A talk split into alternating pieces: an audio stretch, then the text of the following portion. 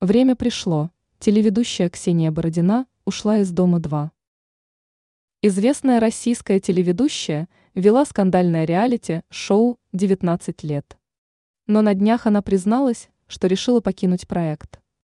Об этом Бородина рассказала подписчикам своего микроблога, когда фанаты начали ей задавать вопросы о том, почему ее давно не видно в эфирах. Знаменитость призналась, что ей было сложно принять решение об уходе. Но девушка решила, что пришло время двигаться дальше. При этом Ксения Бородина в своей публикации отметила, что благодарна проекту, работе над которым она посвятила большую часть своей жизни. «Я отдала проекту почти 20 лет, и он мне дал очень много. Я за все благодарна, но мне надо идти дальше», цитирует 40-летнюю Бородину издание «Газета». «Ру». Представительница шоу-бизнеса подчеркнула, что считает телестройку своим вторым домом. Другие подробности своего ухода из дома два Бородина пока не называла. Ранее Бородина рассказывала, почему могла бы уйти из шоу.